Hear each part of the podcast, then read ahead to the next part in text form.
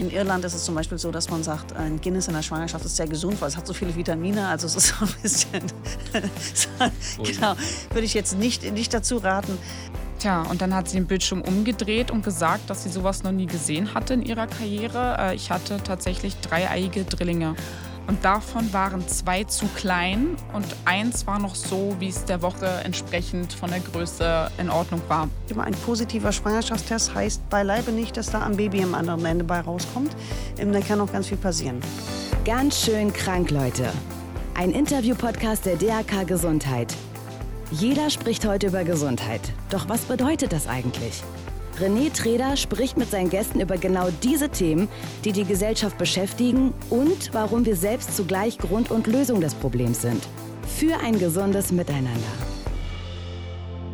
Wenn ein Familienmitglied plötzlich stirbt, dann ist das häufig ein Schock und für die Hinterbliebenen kann auch das ganze Leben plötzlich überschattet sein von diesem Ereignis. Und das gilt auch, wenn dieses Familienmitglied möglicherweise noch nicht mal einen Namen hatte.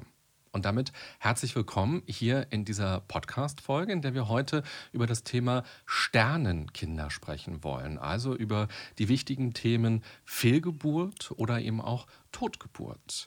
Viele Frauen haben den Eindruck, wenn ihnen das passiert, dass das ein Tabuthema ist, dass andere nicht so richtig wissen, wie sie damit umgehen sollen, wie sie sie darauf ansprechen sollen oder wie man darüber reden kann. Und wenn die Frauen dann anfangen, darüber zu sprechen, dann erleben sie ganz häufig, dass andere in ihrem Umfeld das auch schon erlebt haben, aber sich eben nicht getraut haben, das zu sagen, sondern das für sich behalten haben. In dieser Folge wollen wir gerne über dieses Thema informieren. Wir wollen sensibilisieren für dieses Thema und aufklären, ohne Angst zu machen, sondern eher um Hoffnung zu machen. Denn Informationen können an dieser Stelle ganz gut helfen. Und wenn ich von wir spreche, dann meine ich vor allem meine beiden Gäste, die heute da sind. Herzlich willkommen erst einmal Ella. Hallo. Schön, dass du hier bist. Du wirst uns gleich von deiner Geschichte erzählen. Du hast vier Kinder verloren durch Fehlgeburten und genau. wirst uns gleich erzählen, wie du damit umgegangen bist, ja. was du dadurch auch gelernt hast nochmal über das Thema Schwangerschaften. Und ich habe ja gerade schon von Hoffnung gesprochen. Wir können an der Stelle vielleicht auch schon sagen, dass du vor fünf Monaten Mama geworden bist. Genau, ja, endlich. endlich. Du hast ein Regenbogenkind jetzt. Genau. Sehr schön. Und es ist auch noch hier Sheila Delis. Herzlich willkommen. Danke. Du bist wahrscheinlich die bekannteste Frauenärztin Deutschlands. Dankeschön. du hast eine Praxis in Wiesbaden. Mhm. Du hast ein Buch geschrieben über den mhm. Frauenkörper, über mhm. Frauengesundheit, mhm. damit ja auch. Mhm. Und du bist ganz viel in den Medien. Und ich finde klasse, dass du so offen über die Themen redest und dich einfach traust, die Dinge bei Namen zu nennen. Ich glaube, das ist gerade bei dem Thema heute auch so wichtig. Ja, richtig. Unbedingt. Schön, dass du da bist. Danke. Ella, du hast vor einiger Zeit einen Instagram-Account gestartet, Rainbow Hope 2020 heißt er. Der ist auch öffentlich. Genau. Und da äh, erzählst du quasi, was du erlebt hast und erlebst und lässt die Welt quasi teilhaben an deinem Leben. Mich würde interessieren, warum hast du dich dazu entschieden? Und als wir dich gefragt haben, ob du dir vorstellen kannst, heute hier zu sein, hast du auch sehr schnell Ja gesagt. Also was motiviert dich, da so öffentlich über dieses Thema zu sprechen? Ich möchte einfach äh, anderen Frauen mitgeben, dass man halt nicht alleine ist mit dem Thema, wenn einem das passiert. Weil ich fühlte mich sehr alleine und sehr allein gelassen. Und das tat ziemlich weh, als das passiert ist. Und dachte nur, warum passiert nur mir das? Weil um mich herum werden alle glücklich schwanger und schnell schwanger. Und bei mir klappt es nicht. Also das Schwangerwerden hat geklappt, aber das Schwangerbleiben eben nicht. Und deswegen hat es mich motiviert, mich auszutauschen, damit ich mich auch nicht alleine fühle und ich selber das Thema auch mehr verarbeiten kann. Und ja, dass wir uns gegenseitig austauschen können auf dieser Seite. Und mich haben auch viele auch angesprochen, die einfach Ähnliches erlebt haben, was mich wiederum gestärkt hat, dass ich halt nicht alleine bin und das fand ich sehr gut. Das war mein Ziel von dieser Seite. Und man hat wahrscheinlich am Anfang erstmal auch so eine Wahrnehmungsverzerrung. Man geht durch die Straßen und alle haben plötzlich einen Kinderwagen ja. und stillen und spielen mit Kindern und man selbst denkt, oh Gott, Richtig. ja, ich nicht und ich vielleicht nie. Das ist ja auch die große Sorge. Richtig. Man sieht um einen herum wirklich nur Schwangere, wenn man einen Kinderwunsch hat. Das ist wahrscheinlich genauso, wenn man ein Auto kaufen mhm. möchte, eine bestimmte Marke, dann sieht man das nur überall. ja. Und so war das halt auch mit dem Kinderwunsch. Man hat einen Kinderwunsch und um einen herum werden alle schwanger und sind total happy. Man ist es selber auch zuerst, wenn man positiv testet und dann erfährt man halt leider so eine missliche Lage. Halt Als du die Fehlgeburten hattest, ja. wie schnell hast du mit Freundinnen oder auch mit der Familie darüber gesprochen? Sehr schnell. Also ich, hab, ich bin von Anfang an in der Familie offen mit dem Thema umgegangen, weil ich auch einfach erstmal nicht wollte, dass mir so viele Fragen gestellt werden, warum ich jetzt traurig bin, warum ich verdrehte Augen habe oder warum ich total fertig bin und einfach gerade nicht zurechtkomme und erstmal das verarbeiten muss. Und deswegen habe ich eher wollte ich das dann auf Abstand genießen, dass die dann Bescheid wissen und mich erstmal in Ruhe lassen, bis ich selber damit zurechtgekommen bin. Genau. Und was hast du für Reaktionen erfahren? Von der Familie und von Freunden, also eher Mitleid. Also das tat denen schon sehr leid, was ich erfahren habe und erfahren musste. Aber auch, wenn man es selber nicht erfahren hat, ist man doch schon mit einem gewissen Abstand bei diesem Thema. Kann ich auch verstehen.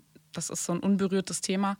Für die meisten auch mit Kinderwunsch. Und fand ich aber ganz gut wie damit umgegangen wurde im Freundeskreis und im Familienkreis. Das heißt, es gab schon auch Berührungsängste, das hast ja. du schon gespürt. Ja. Kannst du denn sagen, was hat dir geholfen und was hat vielleicht nicht so geholfen? Also wenn andere, die jetzt gerade das hören oder sehen, ähm, das einmal so hören, was ist in der Situation wirklich eine gute Reaktion und was ist nicht so gut? Also eine gute Reaktion ist definitiv, den Menschen zuzuhören, den Menschen auch trauern zu lassen und das wieder zum Negativen, wenn man eine Woche trauert oder zwei Wochen trauert und dann kriegt man einen Spruch zu hören, ja, jetzt hast du ja genug getrauert. Und man denkt selber, mhm. nein, habe ich eben nicht genug mhm. getrauert. Ich bin immer noch sehr traurig drüber. Das hat mich sehr verletzt, sowohl physisch als auch äh, psychisch. Und das war halt für mich erstmal eine Erfahrung, die ich natürlich verarbeiten musste. Und jeder an seinem eigenen Tempo. Und das war dann für mich eher als Tipp eher, dass man den Menschen auch trauern lassen sollte. Ist das auch eine Erfahrung, Sheila, die du machst in deiner Praxis, dass Frauen kommen und sagen, ich bin immer noch in der Trauerphase und habe aber irgendwie das Gefühl, mein Umfeld will, dass ich wieder abschließe und dass es mir wieder gut geht? Ähm, teils, teils. Also manche, manche ähm, brauchen einfach so lange, wie sie brauchen. Und da hat die Umwelt Verständnis. Und bei manchen ist es dann so, dass tatsächlich oft auch von der älteren Generation gesagt wird, ja, komm, das ne, Schwamm drüber und fertig, ne, mir auch mal passiert und sowas. Und das ist natürlich nicht schön. Ne? Da fühlt man sich dann deutlich alleingelassen dann. Ne? Das ist nicht nett. Mhm. Ja. Und die ältere Generation, weil die das oftmals anders selbst erlebt haben, als Sie eine junge Frau waren? Ähm, ich denke, weil die ältere Generation das noch mehr tabuisiert hat. Mhm. Einfach weil man da nicht drüber spricht, weil es ein bisschen ein Stück weit auch mit weiblichem Versagen zu tun hat auf irgendeiner unbewussten Ebene oder unterbewussten Ebene. Ich habe auch die Erfahrung gemacht, dass das ähm, nicht weitergegeben wurde. Also dass quasi der Vater dann oder der, der Opa, Opa sozusagen Bescheid gegeben bekommen hat, äh, da ist eine Fehlgeburt passiert und dann hat es niemandem gesagt, weil ähm, er fand es peinlich. Mhm. Ja. Also das ist ähm, sowas, was wir jetzt heutzutage nicht so ganz nachvollziehen können eigentlich. Ne? Also das ist, dann, das ist dann unschön, da fühlt man sich tatsächlich alleine. Und ich finde aber auch im Umkehrschluss, wenn man sehr, sehr viel Mitleid erfährt, ne? wenn jemand sagt, oh mein Gott, du Arme, mhm. wie geht's dir denn? Und nach vier Wochen später, oh mein Gott, wie mhm. geht's dir denn gut, dass du das Gefühl hast, du kannst dich mal einen lustigen Film gucken oder lachen, weil jeder, oh, es geht dir doch so schlecht. Das braucht man dann auch nicht, finde nee. ich. Ne? Das ist dann auch äh, zu viel. Genau. Ja? Das sehe ich genauso. Also eher auf Abstand genießen und den ja. Menschen trauern lassen und auch den Menschen selber auf einen zukommen lassen. Finde ich genau. ganz ja, wichtig. Ja, ganz genau, richtig, mhm. richtig. Was heißt auf Abstand genießen? Du hast es jetzt schon zweimal gesagt. Hast du es auch gehört? Ja. ähm, genießen meine ich einfach, das ist vielleicht falsch ausgedrückt, aber einfach Zeit für einen selber zu haben und das auch zu bekommen. Und mhm. nicht, dass, äh, wie Sheila gerade gesagt hatte, dass jemand gleich so forsch ist und äh, fragt, genau. oh mein Gott, und äh, oh, jetzt ist dir das passiert und ständig da zu sehr bemitleidet. Das möchte man natürlich auch nicht und deswegen meinte ich mit mhm. genießen. Oder dann gleich bei der nächsten Schwangerschaft. Dann, genau. Oh mein Gott, nicht, dass das passiert wie beim letzten Mal. So Leute braucht man dann nicht. Ne? Nee. Dann Vor allem, weil man ja selber schon so gezeichnet genau, ist. Dann richtig. braucht man das erst recht nicht, wenn richtig. jemand anderes dich noch mit Samthandschuhen anfasst. Eben. Mhm. Genau. In Vorbereitung auf unser Treffen habe ich recherchiert, dass es so in den 80er Jahren so einen Paradigmenwechsel gab, wenn es darum ging, wenn Frauen ein Kind verloren haben, dass man plötzlich auch die psychologische Seite viel stärker mit einbezogen hat und auch über Trauerrituale nachgedacht hat, über Möglichkeiten, wie die Eltern auch Abschied nehmen können und dass es nicht nur so ein Verwaltungsakt ist plötzlich, sondern dass man auch wirklich sich um die Psyche der Personen kümmert. Und da ist, glaube ich, auch der Begriff Sternenkinder entstanden in dieser Zeit. Und vielleicht können wir den ja mal ganz kurz klären, weil der vielleicht für alle noch gar nicht so richtig klar ist. Also Sternenkinder meint, das ist sehr poetisch ja ausgedrückt, dass das Lebewesen sind, die schon sehr schnell in den Himmel gekommen sind. Und ganz ursprünglich ist er, glaube ich, nur für Fehlgeburten bezeichnet worden, später dann eben auch für Totgeburten oder teilweise auch für Kinder, die kurz nach der Geburt gestorben sind. Und es gibt eigentlich so eine rechtliche Grenze, dieser Unterschied, was ist eigentlich eine Fehlgeburt, was ist eine Totgeburt. Vielleicht kannst du uns das ganz gut nochmal erklären. Ähm, eine Fehlgeburt geht bis zur 23 plus 6. Schwangerschaftswoche sozusagen. Also quasi kurz ist es eigentlich die, die Grenze, ab wann es lebensfähig ist. Also überlebens- und überlebensfähig ist. Das sind 500 Gramm Gewicht oder 24 plus 0, das ist sechster Monat, ist das. Sechster Monat. Ich muss immer, Gynäkologen rechnen immer in Wochen, deswegen ich muss immer gucken, dass ich das umrechne. Ab sechsten Monat sozusagen ist es dann eine Totgeburt oder ja, eine Totgeburt ist es dann.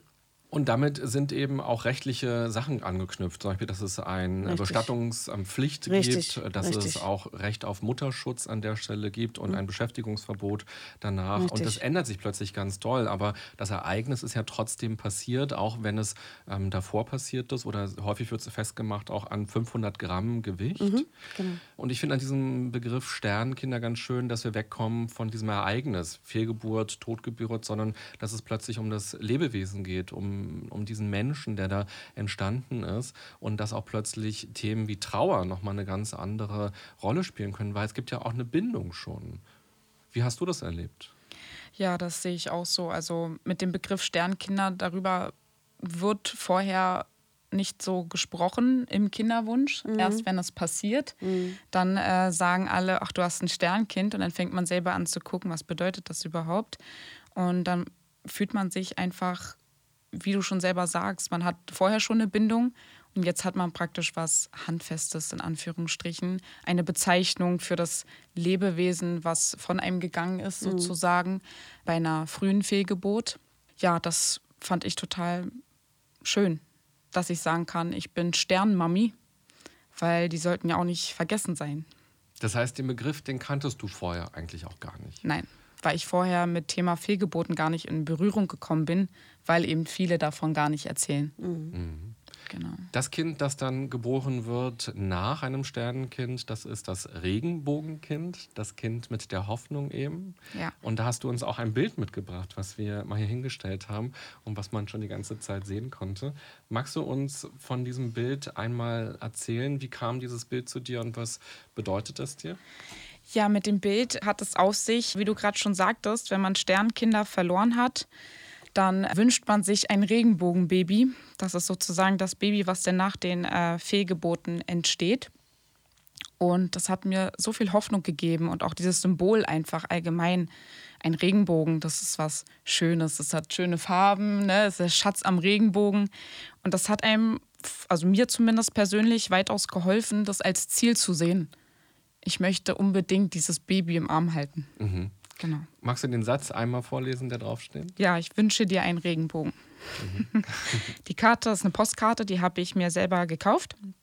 Und dadurch, dass der Satz auch drunter steht, ich wollte auch, dass man den unbedingt sieht in diesem Bilderrahmen, konnte man sich immer daran erinnern, dass man sich das selber halt auch wünscht oder sehr, wirklich sehr doll wünscht. Mhm. Für einen und den Partner natürlich. Genau. Ja, es ist schön, wenn du es erzählst. Ich weiß nicht, ob man das durch die Kameras hier sieht, aber ich sitze dir direkt gegenüber und da gibt es direkt so ein Strahlen in deinen Augen, wenn du darüber so sprichst. Und da werden, glaube ich, auch Erinnerungen wieder wach. Ja. Mhm. Und das ist dann plötzlich etwas, wo man sich auch dran festhalten kann in der Situation. Definitiv, mhm. ja.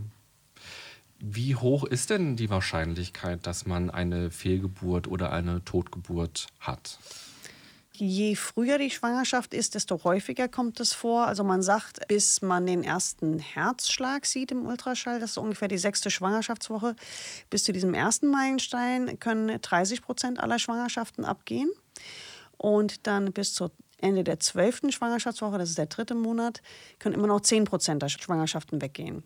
Und das muss man sich klar sein. Also danach wird es dann deutlich seltener, muss man sagen. Also je, je älter die Kinder sind oder je, je größer die sind, desto seltener wird es Gott sei Dank. Aber es ist dann, dann doch eine ganze Menge, was dann abgehen kann bis zum dritten Monat. Und deswegen sage ich immer, ein positiver Schwangerschaftstest heißt beileibe nicht, dass da am Baby am anderen Ende bei rauskommt. Ähm, da kann auch ganz viel passieren. Ne? Mhm. Also es ist zwar jetzt nicht so, dass jede zweite Schwangerschaft weggeht, um Gottes Willen, ne? aber es ist schon, recht viel wird ausgesiebt, die ersten drei Monate sozusagen von der Natur. Das hat natürlich entwicklungsgeschichtlich den Sinn, die Kinder durchzulassen, die gesund sind, aber es tut trotzdem weh. Mhm. Es nützt ja nichts, wenn man das Wissen hat, okay, die Natur wollte das so, hm, trotzdem ist doof. Mhm. Ne? Oder? Ja, sehe ich auch so. da wären wir halt mit dem gut gemeinter Rat ist falsch. In dem Sinne, wenn man sagt, das passiert so häufig, da hört man erstmal gar nicht hin, finde ich. Ne? Man hat so eine Trauer noch. Naja, es tut ja trotzdem Genau, weil weh. das halt Eben. so weh tut, dass man das erstmal nicht hören möchte. Erst später, wenn man sich beruhigt hat und sich Genau. fassen kann, sozusagen, dann weiß man, okay, es passiert häufiger. Ne? Mhm. Weitermachen mit dem Kinderwunsch in der Hoffnung, es klappt irgendwann mal. Du hast mir, als wir telefoniert haben im Vorfeld, von deiner schlauen Tante Anita erzählt. genau. Meine schlaue Tante Anita, die sagt immer, wer weißt du, was es gut ist. Einfach so, wer weißt du, was es gut ist. Ich hatte auch eine Fehlgeburt gehabt äh, zwischen meinen beiden Kindern, also ich habe zwei. Ich habe diese Konstellation übrigens sehr, sehr häufig erlebt, auch in der Praxis. Ein Kind völlig problemlos schwanger geworden, eine Fehlgeburt, dann danach eine normale Geburt wieder ohne Probleme. Also gibt es echt sehr, sehr, sehr oft. Und ist es, glaube ich, anders, wenn du das erlebst und schon ein gesundes Kind hast. Dann ist es so, also ich glaube, wenn mir das als erste Schwangerschaft passiert wäre, glaube ich, wäre ich ein bisschen verzweifelt. Wenn es dann noch ein paar Mal passiert wäre, würde ich der Schmerz und das Bedürfnis sehr, sehr groß sein. Aber wenn man ein gesundes Kind schon hat und man hat dann eine Fehlgeburt und man hört dann, das Kind war wahrscheinlich krank und deswegen hat die Natur das aussortiert, war es für mich so ein bisschen so ein Trost, dass ich dachte, okay, du willst jetzt nicht für dein gesundes Kind ein krankes Kind haben, weil das kennen wir ja aus der Familiendynamik, dann konzentrieren sich alle Energien auf dieses kranke Kind und das gesunde Kind äh, fällt hinten runter. Das ist so ein bisschen der, der ein bisschen so ein ganz kleiner Trost, finde ich, den man dann hat. Oder wo der Spruch eher mal Sinn ergibt, als wenn man gerade am Anfang ist und seine Familie aufbauen will. Ne? Das, ist dann, das ist dann sehr doof. Ja. Das heißt, die Message bei dir ist eigentlich, die Natur ist sehr schlau. Mhm. Die kümmert sich eben darum, dass möglichst lebensfähige Menschen Richtig, entstehen. richtig. Und wenn da genetische Defekte zum Beispiel da sind oder andere Probleme gerade da ist, dann wird eben der Fötus an der Stelle abgestoßen. Richtig. Und es ist eigentlich quasi ein Evolutionsphänomen, was wir dort Richtig, entdecken. richtig. Also gibt es bei allen anderen Lebewesen auch. Also bei anderen Säugetieren ist es genauso. Also wenn sich das nicht richtig entwickelt, dann, dann kommt es nicht zur ausgeprägten Schwangerschaft. Also oft nicht. Das ist einfach das, wo die Natur einfach sagt, nee, stopp, jetzt hier und so weiter, hier machen wir Stopp. Man erlebt es auch, dass Schwangerschaften weitergehen, die normalerweise in den ersten drei Monaten hätten abgehen sollen, können. Und dann sterben die Kinder später. Also dann irgendwie dann sechster, siebter, achter Monat. Und das ist natürlich brutal, weil da hast du Kindsbewegungen schon gespürt und so weiter. Und du musst das Kind dann auch normal zur Welt bringen. Also da kannst du nicht ähm, sagen, okay, ich will Vollnarkose und Kaiserschnitt, nur um das Kind wegzuhaben. Das, das wird auch nicht gemacht. Also es wird tatsächlich so gemacht, wenn man schon einen, einen Schwangerschaftsbauch hat und so weiter und ein, ein großes Kind hat, dass man Medikamente bekommen muss, um dieses Kind tot zur Welt zu bringen. Das ist natürlich sehr, sehr bedrückend und unheimlich traumatisierend auch. Ne? Also es ist keine, keine schöne Situation, muss man sagen. Lass uns nochmal auf die Wahrscheinlichkeiten gucken. Mhm. Und vielleicht kannst du es ja bestätigen. Ich habe recherchiert, dass ungefähr jede zweite befruchtete Eizelle Mhm. am Ende dann doch nicht daraus etwas wird. Das ist so die eine Sache, die ich irgendwie mal gelesen habe. Dann Mhm. habe ich gelesen, dass sehr viele Fehlgeburten als solche gar nicht äh, erkannt werden, missinterpretiert werden als Regelblutung teilweise eben auch, weil die Frauen noch gar nicht wussten, dass sie eigentlich schwanger sind zum Beispiel. Genau. Und die letzte Zahl, die ich ganz interessant fand, ist, dass die Zahl der Totgeburten in den letzten Jahrzehnten ganz stark gesunken ist, auch in den letzten 100 Jahren quasi ganz Mhm. stark gesunken ist und dass wir jetzt ungefähr so bei 0,3 bis 0,5 Prozent sind. Ja, das wird hinhauen, ja.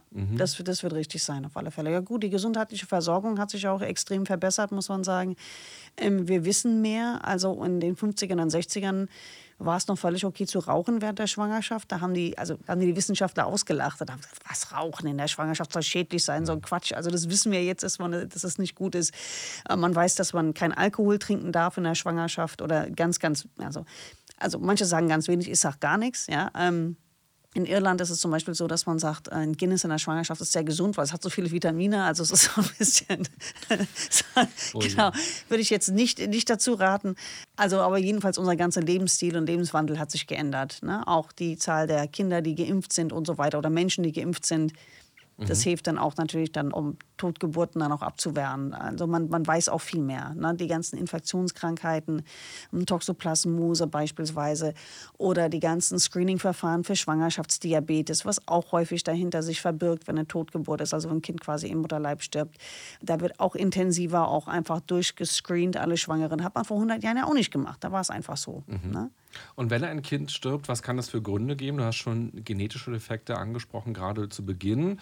Dann kann es natürlich noch Infektionen im Mutterleib geben oder auch sowas, dass die Nabelschnur sich natürlich drum legt. Da gibt es ganz viele verschiedene Gründe. Kannst du das so ein bisschen nochmal einordnen oder so clustern? Was gibt es für Gefahren im Laufe der Schwangerschaft dafür, dass das Kind sterben könnte? Mm, oi, also da gibt es ganz, ganz viel. Die ersten drei Monate ist tatsächlich am häufigsten eine genetische Komponente oder einfach eine Chromosomenkomponente, dass das Kind einfach nicht einen richtigen Chromosomensatz hatte oder dass da etwas nicht, nicht in Ordnung war. Infektionen können auch in den ersten drei Monaten eine Rolle spielen.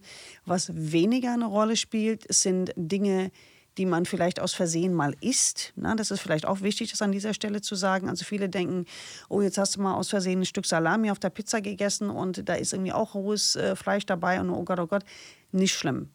Es ist auch nicht so schlimm, wie man meint, wenn man zum Beispiel aus Versehen ein Stück Camembert isst, ja, es ja auch Rohmilchkäse ist. In, diese Rohmilch muss ja auch infiziert sein mit gefährlichen Erregern. Ist auch selten. Ich habe interessanterweise die Beobachtung gemacht, dass diese ganzen Empfehlungen, was darf man essen und was darf man trinken in der Schwangerschaft von Land zu Land total unterschiedlich sind. Also die Amerikaner zum Beispiel sagen, du darfst keine Fleischwurst essen ja, in der Schwangerschaft. Und ich habe ein paar amerikanische Patientinnen und ich sage denen, die deutsche Bevölkerung würde ohne Fleischwurst nicht überleben. Ne? Das können wir den Deutschen nicht sagen. Und irgendwann habe ich eine japanische Patientin gefragt, wie ist es denn mit Sushi in Japan? Ähm, essen dann die Japanerinnen dann kein Sushi in der Schwangerschaft? Und dann hat sie gesagt, oh, natürlich, wir essen alle immer Sushi. Also wo wir immer sagen, oh Gott, kein rohen Fisch und so, ne? Also wo wir auch immer aufpassen. Ne? Aber die, bei den Japanern ist das dann, ja, natürlich kann man das essen, gar kein Problem. Und das fand ich sehr, sehr interessant. Später ist es so, also jenseits der zwölften Woche, also jenseits des dritten Monats, können das Infektionsgeschichten sein, also die man sich irgendwo auffängt. Also Toxoplasmose beispielsweise oder wenn man vielleicht nicht gegen Röteln äh, geimpft ist, dass man, äh, dass das Kind sich infiziert und abstirbt, ist aber tatsächlich relativ selten. Oft sind es Plazenta-Fehler, also Mutterkuchenfehler, dass die Plazenta nicht richtig angelegt war, entsprechend die Versorgung des Kindes schlecht war und manchmal bekommt man es einfach nicht heraus. Das gibt es auch. Ne? Also dass einfach ein, der Grund niemals gefunden wird. Vorzeitige Wehentätigkeit zum Beispiel, wenn vorzeitige Wehen nicht aufzuhalten sind, der Gebärmutterhals schwach ist, dass das Kind einfach rausgedrückt wird und man tut, was man kann und es, man kann es nicht verhindern. Diese Dinge passieren auch. Und später Nabelschnurkomplikationen, die sind seltener, als man meint. Die meisten Menschen denken, wenn dieser Klassiker der Nabelschnur wickelt sich irgendwie um den Hals und dann kriegt das Kind keine Luft. Das ist so ein bisschen das Bild, was man hat. Es ist aber tatsächlich so, dass das Kind ja nicht durch den Hals atmet. Das kriegt ja Sauerstoff durch die Nabelschnur. Mhm. Also insofern ist es eigentlich egal, wo die Nabelschnur sich drum wickelt. Es darf sich nur nicht so zuwickeln, dass es sich selbst die eigene Versorgung abdrückt, sozusagen. Ja? Also eine ganz bescheuerte Geschichte ist ein Nabelschnurknoten, ein richtiger Knoten, also richtig, der, der sich dann festzieht, weil da kannst du nichts machen. Da kann keiner was machen. Das siehst du nicht vorher, das ist einfach schicksalshaft. Ne? Aber ansonsten die Nabelschnur, die wickelt sich um Körperteile des Babys zigfach während der Schwangerschaft, wickelt sich auf, entwickelt sich wieder oder wurschtelt sich sonst um irgendwas drumherum.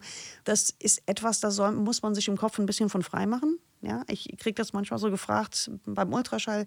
Ja, hat sich die Nabelschnur um irgendwas gewickelt? Und ich sage immer, ich gucke das nicht nach. Weil wenn du es siehst, und das würde man theoretisch sehen, kannst du nichts gegen tun. Mhm. Du kannst so gar nichts dagegen tun. Wenn du sehen würdest im Ultraschall, gut, das Kind hat noch sechs Wochen bis, zur, bis zum Entbindungstermin und die Nabelschnur hat sich viermal um den Hals gelegt, da würdest du deswegen keinen Kaiserschnitt machen, weil normalerweise nichts passiert.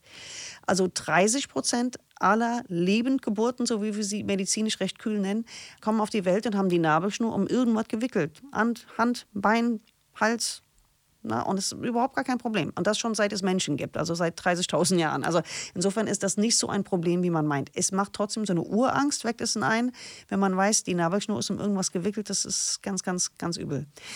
Aber jetzt nochmal, hattest du mich gefragt, Ursachen von späte Fehlgeburten oder Totgeburten. Tatsächlich, oft weiß man es nicht. Also mhm. manchmal ist es einfach, Kind stirbt im Bauch, oft tragischerweise um den Termin herum und nobody knows. Ne? Genauso wie es später auch dieses plötzliche Kindstod gibt in dem Bett, in dem Kindsbett. Und keiner bekommt jemals heraus, warum das so ist. Das ist einfach, aus irgendeinem Grund wird das Leben wieder zurückgerufen. Wir wissen es nicht. Mhm. Ja? Jetzt hast du ja viele Sachen aufgezählt, wo mhm. Leute darauf achten können. Und deine Grundbotschaft war, glaube ich, so ein bisschen, man darf sich nicht verrückt machen. Richtig. Es gibt tausend Sachen, auf die man achten kann. Und wenn Richtig. man erstmal schwanger ist und vielleicht auch einmal schon negative Erfahrungen gemacht hat, dann ist Google der beste Freund oder vielleicht oh auch der Gott. beste Freund. Ja, nein, nein, nein, nein, nein, nein, um Himmels Willen.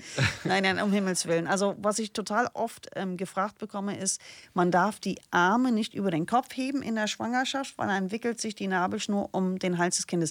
Und diese Aussage höre ich von Menschen, die durchaus also eine Bildung genossen haben in ihrem Leben, weil sie das einfach im Google lesen. Oder auch ein häufiger, häufiger, häufiger Irrglaube wenn ich ein Euro bekommen würde für jedes Mal, äh, wenn mich jemand das gefragt hätte oder etwas in dieser Richtung gesagt hat, ich glaube, ich könnte mir einen Porsche kaufen. Man bekommt, man verliert kein gesundes Baby, indem man kurz mal irgendwas schleppt also eine Cola-Kiste oder Bierkasten oder ein Baby auf dem Arm nimmt oder ein Kleinkind auf dem Arm nimmt. Dafür sind wir einfach zu, viel zu robust gebaut. Sonst wären alle Menschen immer, hätten immer nur Einzelkinder. Mhm. Deswegen ist es gar kein Problem. Das Heben kurz ist, ist kein Problem. Ja. Aber Sheila, gibt es vielleicht drei Sachen, bei denen du sagst, das sollte man auf gar keinen Fall machen und drei Sachen, die kann man machen, um sich zu schützen? Vor einer Fehlgeburt? Genau kannst dich nicht gut schützen mhm. von der Fehlgeburt. Das kannst du nicht machen. Mhm. Du kannst versuchen, das, was die Natur, das, was du für ein Ei rausgespuckt, wenn dieser Ei einen Fehler hat, hat dieser Ei einen Fehler. Das ist einfach so. Das kannst du nicht wirklich verhindern. Das Einzige, was du tun kannst, ist versuchen, dich vor der Schwangerschaft einigermaßen gesund, und das, das erstreckt sich ja über das letzte Jahrzehnt, bevor du schwanger wirst, einigermaßen gesund zu leben, dich gesund zu ernähren, nicht zu rauchen, nicht Unmengen an Alkohol zu trinken. Aber lass uns realistisch sein. Ja? Wer in den 20ern ist, macht einfach mal Party und, und geht vielleicht einfach mal ein über den Durst trinken. Diese Dinge kommen vor. Und, ähm, oder wenn man 19 ist und ich finde es unrealistisch zu sagen, du musst dich immer total gesund äh, ernähren, weil dann kriegst du keine Fehlgeburt, weil du kannst es einfach ein Stück weit mhm. nicht steuern. Mhm. Was du nicht machen sollst in der Schwangerschaft sind ein bisschen echt die Klassiker. Ähm, du sollst nicht rauchen. Und wenn du rauchst, musst du aufhören zu rauchen. Das ist auch so ein Märchen, was rumgeht, dass viele sagen, du sollst nicht aufhören zu rauchen, das ist dann schlecht für die Schwangerschaft. Völliger Quatsch. Also wer raucht, soll in der Schwangerschaft aufhören. Alkohol in der Schwangerschaft ist für mich ein Tabu. Ansonsten, ich weiß nicht mal, ob mir ein drittes Ding einfällt. Mhm. Also ich würde einfach sagen, genug Schlaf. Mhm. genug okay. Schlaf und auf einen achten und sich vielleicht von toxischen Menschen fernhalten. das ist, glaube ich, so ein bisschen mein Message. Okay. Ja, aber es ist doch eine Jetzt habe ich zu viel geredet. Entschuldigung. Auf gar keinen Fall. Das ist doch eine ganz gute Message. Weil ich weiß nicht, wie es dir gerade ging, als du zugehört hast. Denn wenn Sheila sagt, eigentlich kann man sich nicht wirklich davor schützen, dann ist das ja eine ganz wichtige Botschaft, weil wenn es passiert, dann rattert dir der Kopf und man fragt sich, oh Gott, was habe ich denn jetzt falsch gemacht? Gemacht und Schuldgefühle entstehen. Wollen wir mal ein bisschen schauen auf deine Erfahrungen, die du gemacht hast. Seitdem du elfeinhalb warst, hast du die Pille genommen. Das Richtig. heißt, du warst lange versorgt und irgendwann kam bei euch in der Beziehung der Kinderwunsch auf. Ja. Ihr habt euch im Jahr 2019 entschieden, die Pille abzusetzen. Und du nennst es ähm, ganz charmant, wir haben dann Übungszyklen gemacht. Ja. also für alle, die nicht wissen, was das ist, ihr habt probiert, ein Kind zu machen. Richtig. und dann ging es auch super schnell, dass du ja. den positiven Befund hattest. Und wie ging es dann weiter? Ja, wir haben uns natürlich mega gefreut. Ich hatte meinen Mann, äh, damals noch mein Freund, davon erzählt gleich, war total glücklich, weil was für ein Privileg, dass es so schnell überhaupt klappt. Ne? Mhm. Manche probieren ja so viele Jahre und das ist ja auch völlig normal, ist auch in Ordnung. Und bei uns war es gleich so, wow, es hat so schnell geklappt, das kann ja nicht sein. Ich war überglücklich. Und dann wirklich ein paar Tage später habe ich einen Frühtest gemacht, mhm. was man ja eigentlich vielleicht vermeiden könnte damit, falls das doch abgeht, mhm. dass man das gar nicht so früh vielleicht mitbekommt. Weil wir haben ja auch gerade gehört, die Wahrscheinlichkeit ist so wahnsinnig hoch, dass ja. es gerade zu Beginn so früh abgeht. Genau. Und dann ist natürlich auch die Enttäuschung groß, weil man es dann schon wusste und dann erst recht traurig ist. Richtig, aber viele halt mit Kinderwunsch, die freuen sich natürlich drüber und man fiebert eben mit und man selber ist so aufgeregt, wann kann ich endlich zum ersten Mal so einen Schwangerschaftstest benutzen. Und äh, wenn er dann auch noch positiv ausfällt, dann ist man überglücklich. Und dann war es leider ein paar Tage später, bin ich ganz normal auf Toilette gegangen und habe gesehen, äh, dass ich blute. Mhm. Und das war natürlich ein großer Schockmoment, weil man weiß ja, okay, das ist jetzt vielleicht nicht ganz so gut, dass ich gerade blute. Ja, und dann sind wir ins Krankenhaus und fünf Stunden später wurde mir gesagt, dass ich eine Fehlgeburt hatte in der sechsten Schwangerschaftswoche. Genau.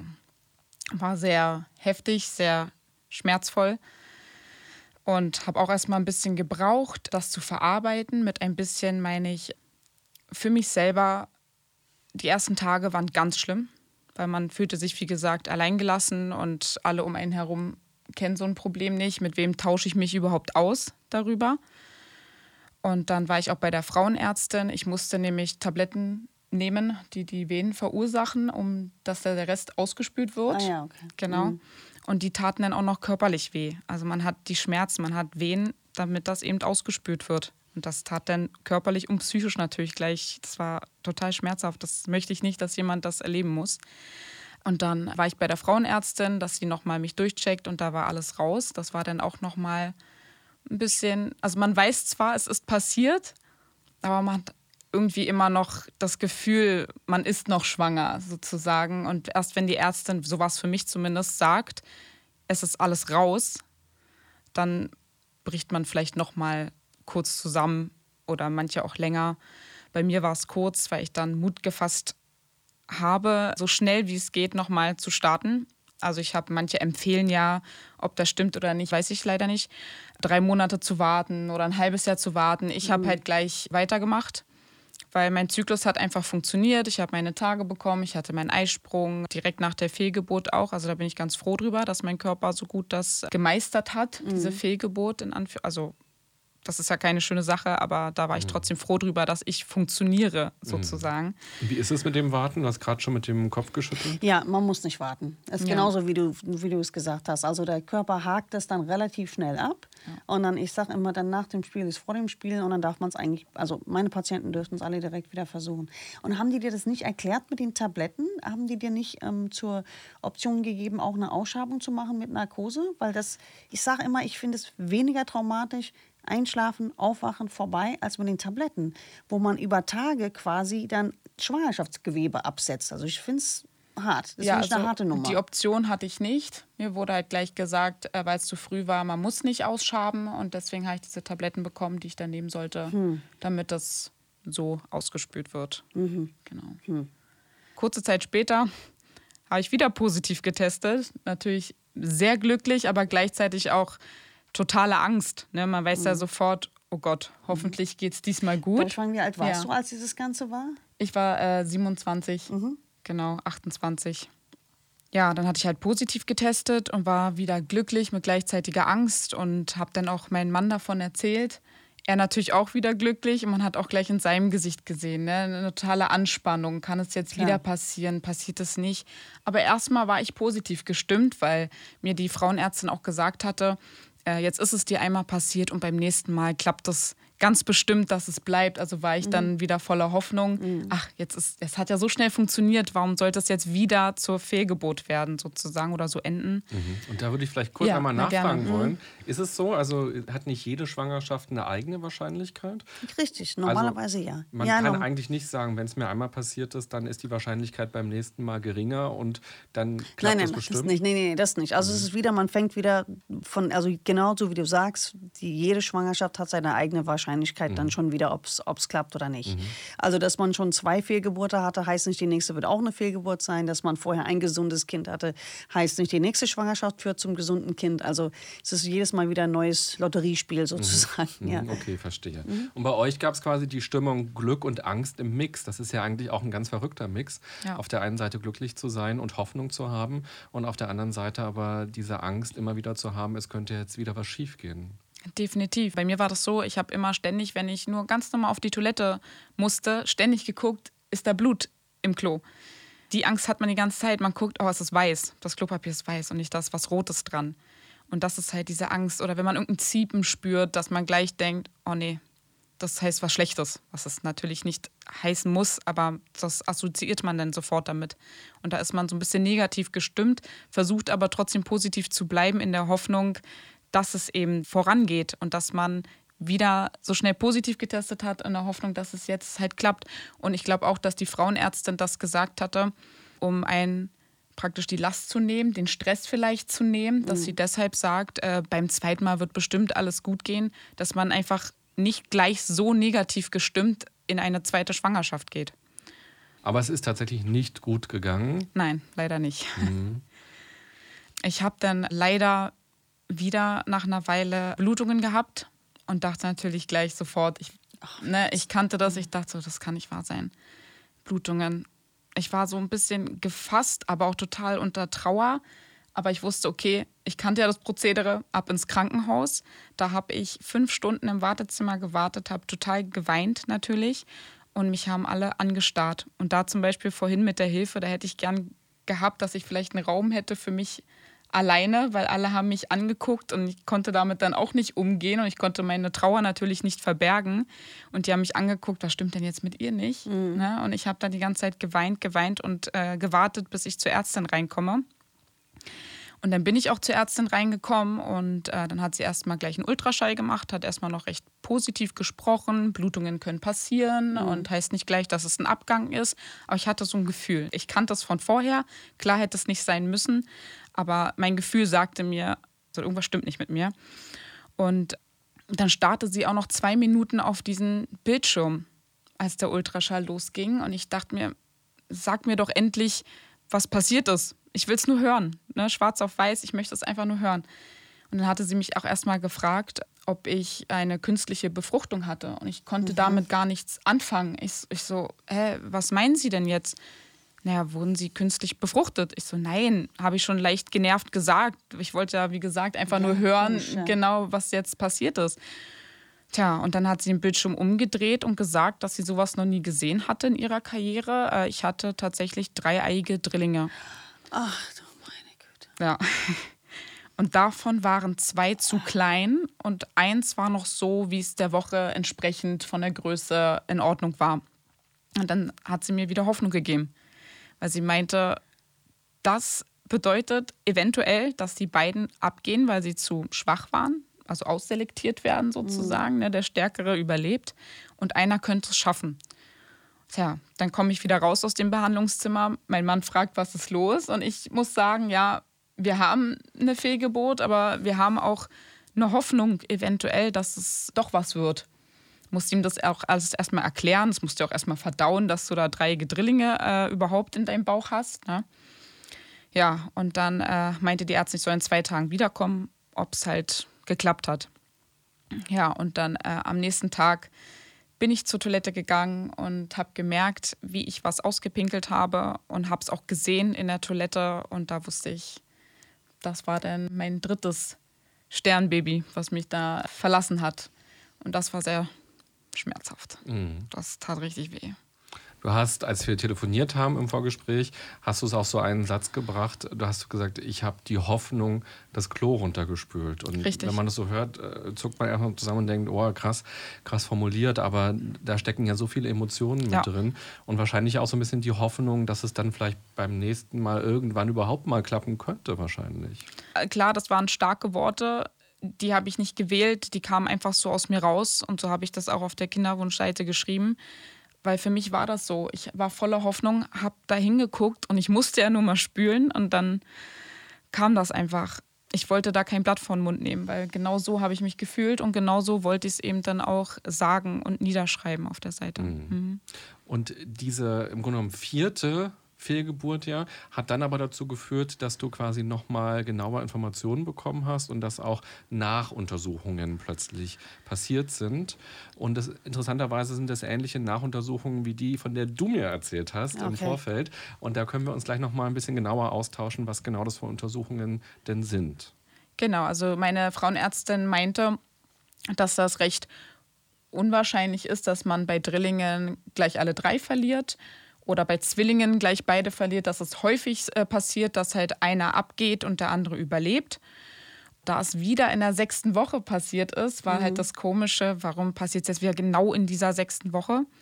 Ja, und dann hat sie mich in ein Gerinnungszentrum geschickt. Genau, und da wurde ich äh, untersucht, wurde mir auch ein Genetiktest angeboten, habe ich dann auch gleich mitmachen lassen. Und da hatte ich dann wieder Hoffnung, falls die was finden, in Anführungsstrichen, dass ja. mir geholfen werden mhm. kann beim nächsten Mal. Ja. Mhm. Ja, du hattest sogar den Wunsch, findet bitte irgendwas, ja. weil damit ich wenigstens irgendeine Information. Das hört sich blöd an. Ne? Also wer sagt denn bitte, findet bitte was, was mit mir nicht stimmt. Ne? Ja. Aber man wusste oder hatte dann die Hoffnung, dass man halt was gegen tun kann ja. und dass es dann was wird, ja. Kannst du uns ein bisschen erzählen, was passiert in so einem Gerinnungszentrum oder was passiert auch im Körper? Warum ist so eine Untersuchung sinnvoll? Es gibt es häufiger als man meint, dass Frauen so eine versteckte Gerinnungsstörung haben. Und diese Gerinnungsstörung ist häufig erblich bedingt, also man hat sein Leben lang und man kriegt aber davon nichts mit. Es kann sich aber darin äußern, dass man eine Fehlgeburt nach der anderen hat und es eigentlich nie eigentlich jenseits der siebte, sechste, siebte Woche schafft. Ne? Manche bis zur zwölften und dann auch wieder Abgang oder dass sie dann entsprechend Fehlgeburt haben. Und früher, also eigentlich noch bis vor kurzer Zeit, habe ich das immer wieder so gehört, dass viele Kollegen so entschieden haben, und so hat man das auch im Krankenhaus ganz, ganz, ganz lange so gehandhabt, dass man gesagt hat, dieser Gerinnungstest ist teuer, das ist äh, kostenintensiv und das lohnt sich erst nach der vierten Fehlgeburt. Und ich habe mich irgendwann mal dagegen einfach gewehrt und habe gesagt, nö, das machen wir nicht, weil was ist das für eine zynische Art, zu sagen, ich muss erst warten, bis vier Kinder sterben, so ungefähr, um dann festzustellen, ach, guck mal, sie hat ja eine Gerinnungsstörung. Weil dann kann man nämlich ähm, Heparin spritzen, also das sind einfach Blutgerinnungshemmer, ähm, Spritzen, die man sich selbst verabreicht in der Schwangerschaft und dann bleibt das Baby. Dann ist es nämlich gar kein Problem.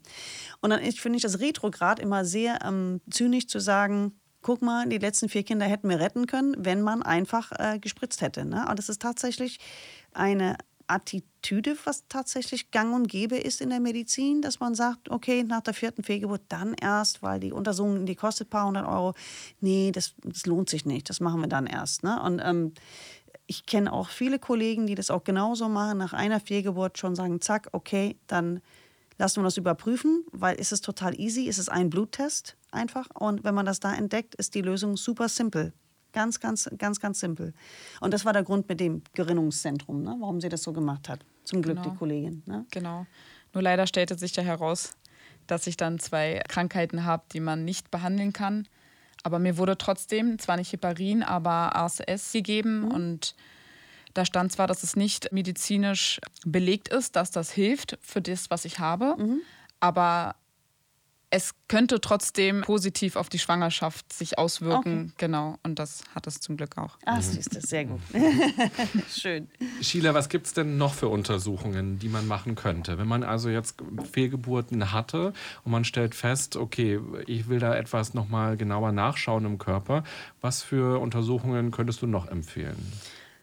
Eine genetische Beratung ist auf alle Fälle wichtig. Also bei einer Humangenetiker, der ist, der setzt sich dann mit einem hin und dann geht die Familienbaum durch und schaut, wo könnte es dann etwas geben. Und was sehr, sehr wichtig ist, und das ist etwas, was ein bisschen knifflig ist. Man muss, wenn man eine Fehlgeburt hat und ausgeschabt wird, das, und es klingt jetzt wieder sehr medizinisch, Schwangerschaftsmaterial, also quasi das, was rauskommt aus der Gebärmutter, zu einem anderen Labor einschicken.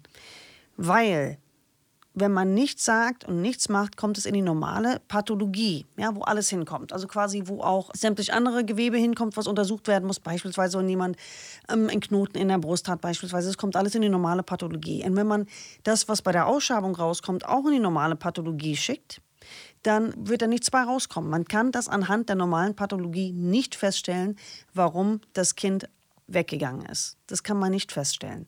Und das Knifflige ist, man muss also dieses Schwangerschaftsgewebe, was rauskommt, sofort auf Eis legen und das muss sofort in die Humangenetik geschickt werden. Und dieser Wunsch bzw. diesen Vorgang muss man fordern als Patient. Und da wird es sehr knifflig. Also wenn es der Frauenarzt nicht macht und auch dann kann es passieren, dass es ignoriert wird im Krankenhaus oder vergessen, in Vergessenheit gerät, weil ein Krankenhaus ist ja ein Großbetrieb oft, oder als Patient nicht sagt, dann kommt es in die normale Pathologie und du wirst es nie erfahren. Warum ist es wichtig, das zu erfahren? Zwei Dinge. Erstens kannst du feststellen anhand des ähm, Materials, hatte das Kind einen genetischen Defekt?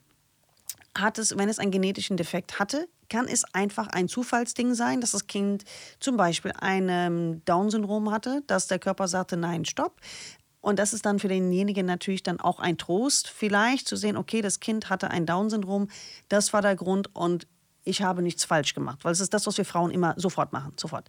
Die, sofort, sobald man die Diagnose bekommt, ich habe eine Fehlgeburt, das Baby lebt nicht mehr, sofort fängt das Hirn an zu rattern, was hast du falsch gemacht? Was stimmt mit einem nicht? Ja, ja was mhm. stimmt mit mir nicht? Irgendwas ist nicht in Ordnung. Ähm, jedenfalls ist das der eine Teil des genetischen Tests. Der andere Teil ist tatsächlich, um zu gucken, ob ein genetischer Defekt vorliegt, der vielleicht von irgendjemand vererbt wurde. Das gibt es, dass die Mutter oder den Vater einen versteckten Gendefekt haben und was man dann entsprechend an dem Schwangerschaftsmaterial, wieder ganz schlimmes Wort, feststellen kann. Und äh, wenn das der Fall ist, dann muss man für die nächste Schwangerschaft eine komplett andere Strategie aufziehen. Muss man gucken, geht man vielleicht in ein Kinderwunschzentrum, wie auch immer, aber dass man einfach entsprechend informiert ist. Und das mhm. hilft natürlich auch, anstatt dass man eine Fehlgeburt nach der anderen hat und sich fragt, was ist denn los? Ja, und auch dieses Thema, was, was du auch gerade angesprochen hast, man fängt sofort an, was habe ich falsch gemacht, egal wie, äh, wieder frei von sämtlichen Bildungsgraden, sonst irgendwas. Ne? Also wirklich ähm, kann ich wirklich auch aus, aus eigener Erfahrung auch bestätigen, du fängst sofort an, oh Gott, jetzt hast du letztens keine Ahnung, irgendwas Schweres in den Keller getragen, nicht, dass es daran lag. Und sofort stellt sich dann die Vernunft ein und sagt so, Quatsch, mhm. das kann nicht sein. Ja? Aber mhm. trotzdem, also wir suchen immer sehr, sehr schnell bei uns den Fehler. Mhm. Wie ja. war denn das bei dir? Du hast ja vorhin auch gesagt, dass du auch eine Fehlgeburt hattest mhm. nach deinem ersten Kind.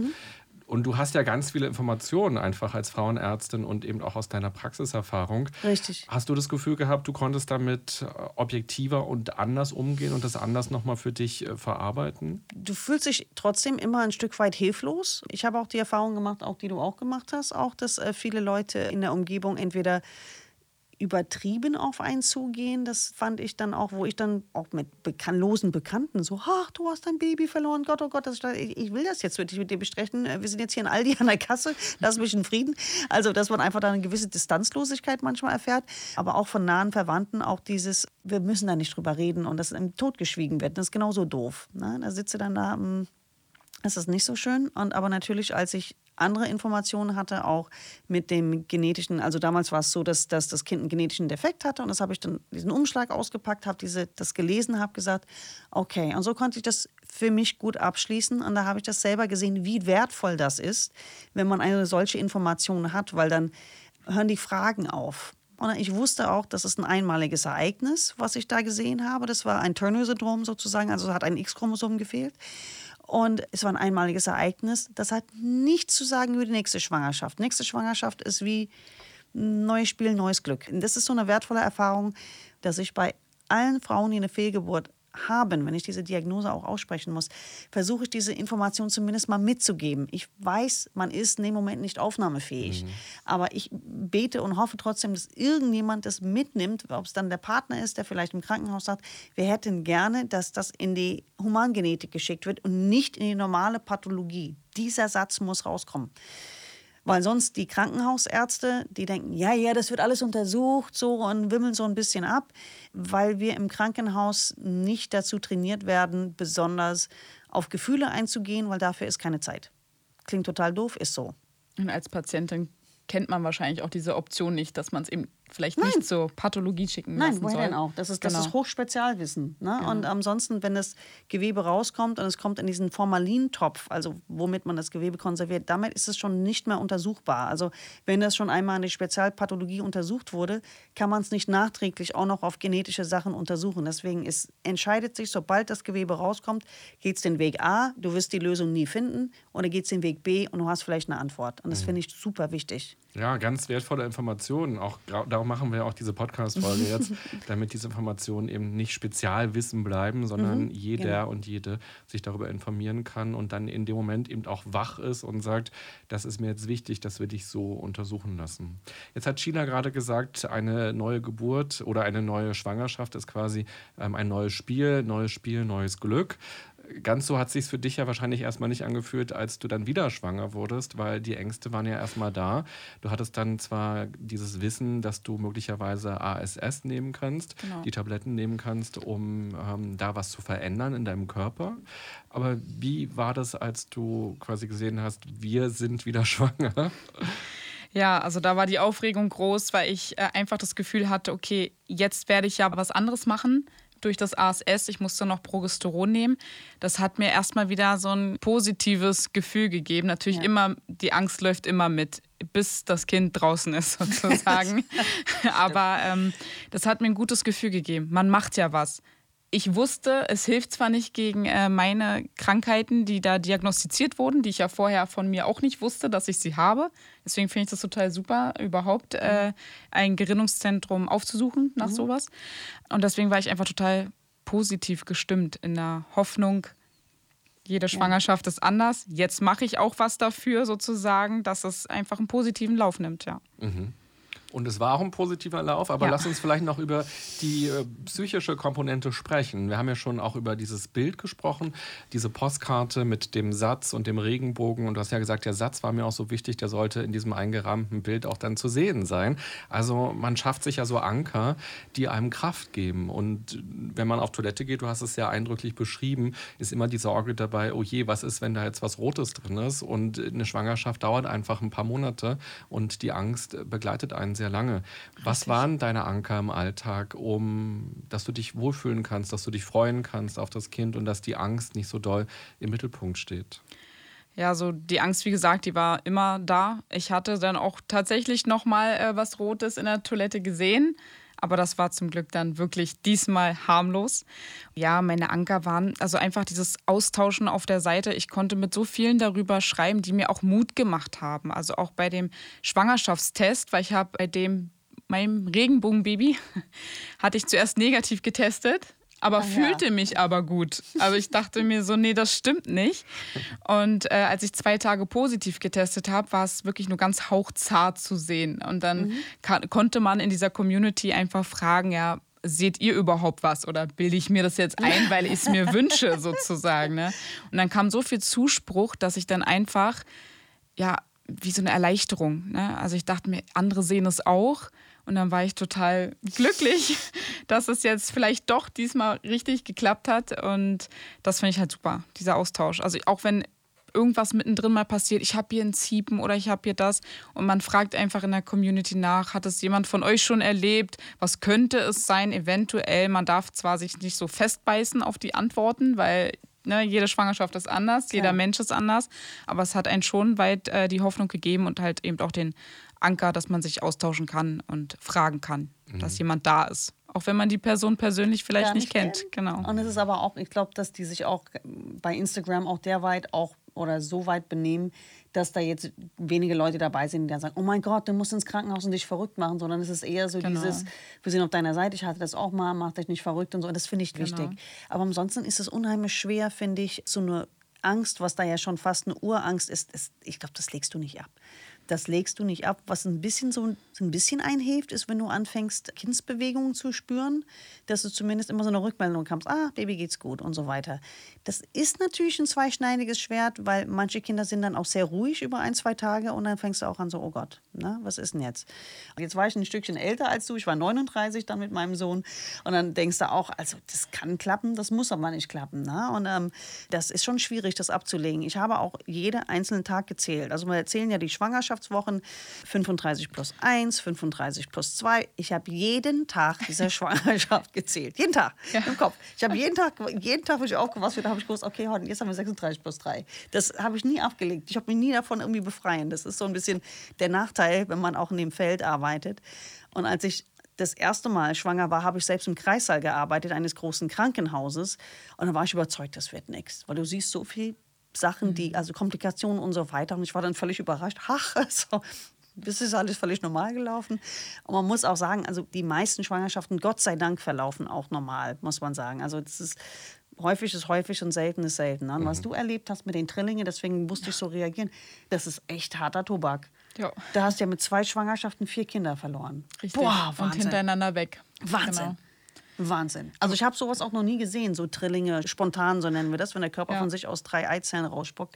Das ist Hammer. Also war auch interessant zu sehen. Es war schrecklich, aber es war, man hat ja, kennt ja sowas ja auch nicht, ne? Und dann, man konnte es wirklich eindeutig sehen, dass es drei Drillinge Wahnsinn, waren. Ja. Wahnsinn. Das ist wie, wär wie, also jetzt nicht despektierlich, aber wie so, ein- Ja. wenn du ein Ei mit drei Dotter hättest, du würdest auch manchmal denken, oh mein Gott, was ist da, wo kommt das jetzt auf einmal her?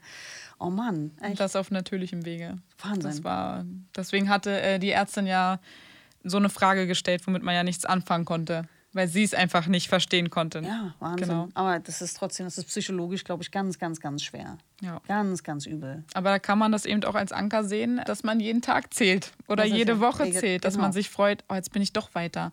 Und ab dieser Woche ist das Kind überlebensfähig. Das hab ich gedacht. ne? Genau. genau. jetzt weiß man, Genau. jetzt habe ich es geschafft. Genau. Falls das Kind jetzt kommt oder es geholt werden muss, es kann überleben. Und Genau. das hat ab der dann auch 32. nochmal- Woche habe ich gewusst, okay, ab jetzt muss es nicht mehr beatmet werden wahrscheinlich. Also das ist ja Genau. noch in meinem blöden Ja. Wissen, was ich habe.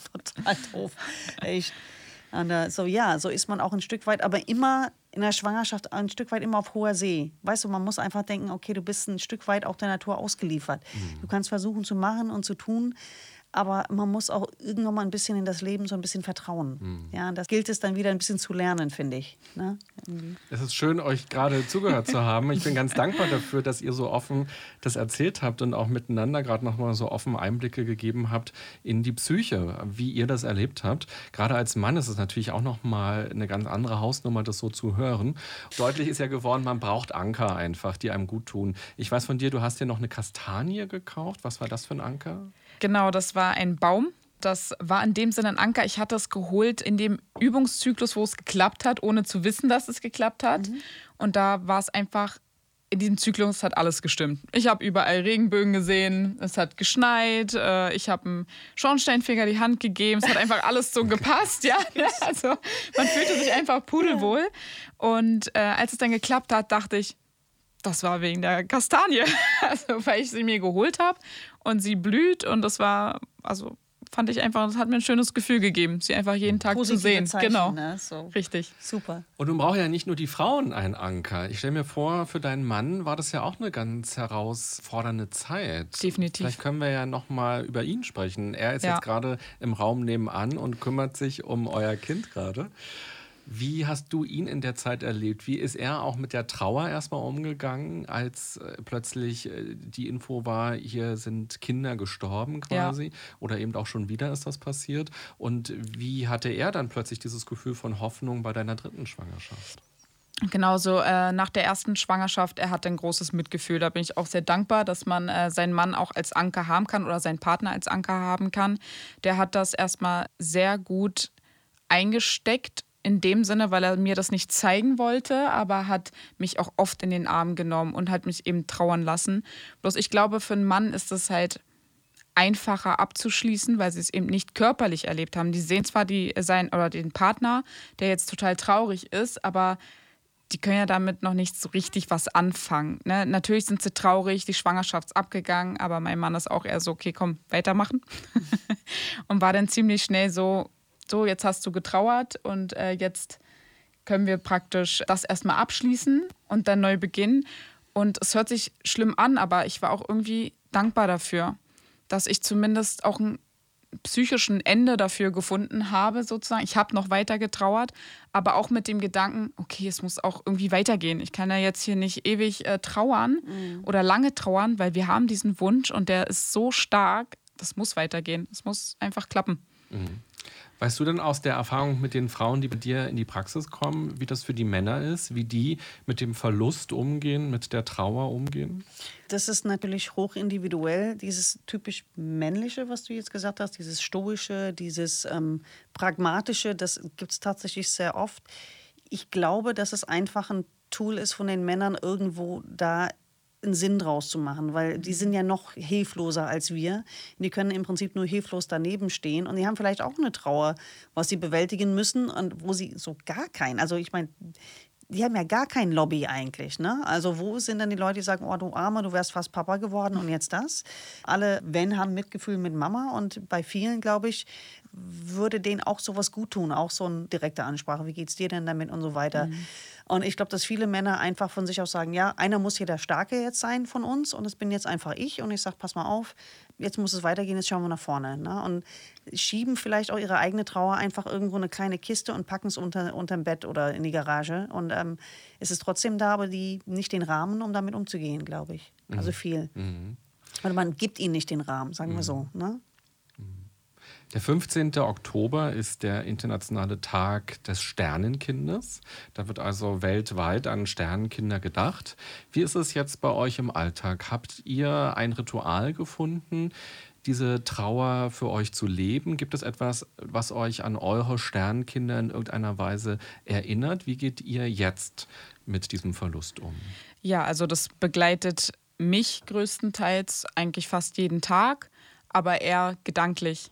Also wenn ich mir denke, hätte ich jetzt meine Drillinge oder mein äh, Sternbaby davor gehabt, einfach dieses Gefühl, was wäre wenn? Ne? Und das ist eher so eine Geschichte bei mir. Also nicht so direkt, dass ich einen Anker habe oder irgendwas, wo ich mit der Trauer umgehe. Aber ich weiß, dass viele das tun und auch eben am 15. Oktober irgendwas, Steine bemalen oder irgendwas mit dem Symbol Stern oder irgendwas und damit halt auch umgehen. Und bei mir ist es so, ich trage es mit mir, aber ich habe jetzt kein Objekt oder irgendwas. Genau. Ja, genau. Es gibt ganz viele verschiedene Ja. Rituale. Manche holen sich auch Gegenstände quasi Genau. oder stellen sich Fotos hin. Oder auch- Kerzen, haben Genau. auch viele. Mhm. Gerade auch wenn es Totgeburten gab, dann gibt es manchmal eben auch, dass eine Fotografin oder ein Fotograf Ja. kommt und oder Fußabdrücke genommen werden von dem Kind und dass das dann sozusagen die einzigen Fußabdrücke Ja. eben auch sind, die dieses Lebewesen auf dieser Welt hinterlässt und die dann eben auch daran immer noch erinnern. Gibt es für dich ein Ritual oder ein Erinnern an dein Sternenkind? Eigentlich nicht Mhm. wirklich. Also wir haben, ähm, es ist jetzt sehr, sehr persönlich, wir haben einen Hausgeist. Meine Tochter sagt, sie sieht es und es sei ein kleines Mädchen und dann sagen wir, okay, sag ich mal, ich weiß, wer das ist. Mhm. Und das ist so unser Ding. Also es ist, ich mag das nicht mit Kerze anzünden, weil ich das Gefühl habe, das ist dann so und so da. Ja, Mhm. das wohnt mit im Haus. Also es ist er ist halt einfach mit einem Genau, ja, die, ist, Ja, die, ist, ja, genau. die, die kommt mit. Also egal in welches Haus wir ziehen, da ist dann immer ein Geist mit. Lustigerweise, meine Tochter sagt das die ganze Zeit. Sie hat es schon gesagt, seitdem sie anderthalb ist, hat sie gesagt, dass da ein kleines Mädchen ist, was da in der Nähe ist. Und das ist überall auch ist. In der Praxis war es auch schon da. Also ganz witzig. Und ich habe mir gedacht, ja, Kind, du siehst Geister und so weiter. Und da Mhm. haben wir das dann auseinandergeklügelt, haben gesagt, also die ist immer noch da. Vom Alter her wird das hinhauen. Also das ist jetzt sie. Ja, das ist unser Geist. Sehr schön. Ella, wenn du quasi jetzt nochmal am Ende der Folge eine Botschaft hast an die Welt, an Frauen, an Ja. Partner, ähm, was würdest du gerne nochmal mitgeben wollen? Ich würde gerne einfach mitgeben wollen, dass man wirklich, wenn man diesen Wunsch hat, weitermachen soll. Man muss halt irgendwann mal auch aufstehen. Also nach Regen kommt Sonne und hoffentlich dann äh, der Regenbogen. Genau. Und ja, weitermachen. Das Glück kann sich ja in allen möglichen Richtungen entfalten. Also ob man, falls man es nicht schafft, selber ein Kind zu kriegen, es gibt ja auch andere Optionen äh, wie adoptieren oder auch vielleicht in ganz anderen Sachen einfach das Glück wiederzufinden und jetzt nicht in ein Loch fallen, sondern eher wirklich weitermachen. Genau. Ja, vielen Dank. Sheila, was ist deine Botschaft an die Frauen, an die Männer, an die Welt? Meine Botschaft ist auf alle Fälle, sich medizinische Informationen zu holen und sich nicht abwimmeln zu lassen. Gerade wenn es um solche Themen geht, einen Gerinnungstest machen zu lassen oder zum Humangenetiker. Viele von meinen Kollegen meinen es vielleicht gut, aber schlafen vielleicht und haben es vielleicht nicht so auf dem Schirm, dass man als Patient wirklich proaktiv sagt, ich würde gern das und das und das machen lassen. Bitte, wo kann ich da hin? Bitte überweisen Sie mich dahin. Und auch dieses zweite Thema Adoption nicht vergessen. Es, äh, es gibt auch andere Möglichkeiten und immer wieder aufstehen, genauso. Ja. Vielen Dank. Ganz am Ende unserer Folgen gibt es immer drei Halbsätze für alle Gäste, die alle Gäste immer beantworten. Und wir fangen mal bei dir an, Ella. Ganz spontan, was dir einfällt. Vielleicht ja auch, wenn du unser heutiges Thema noch ein bisschen im Hinterkopf hast. Ein gesundes Miteinander bedeutet für mich, Aufeinander einzugehen, egal in welcher Lage. und der erste Schritt dorthin wäre, Aufeinander zuzugehen, miteinander zu sprechen, und dafür sollten wir jeden Tag mindestens einmal lächeln. Vielen Dank. Und äh, China, für dich auch nochmal. Ein gesundes Miteinander bedeutet für mich. Jeden so zu lassen, wie er ist, zu akzeptieren, wie er ist. Und der erste Schritt dorthin wäre. Zuhören und für den anderen präsent sein.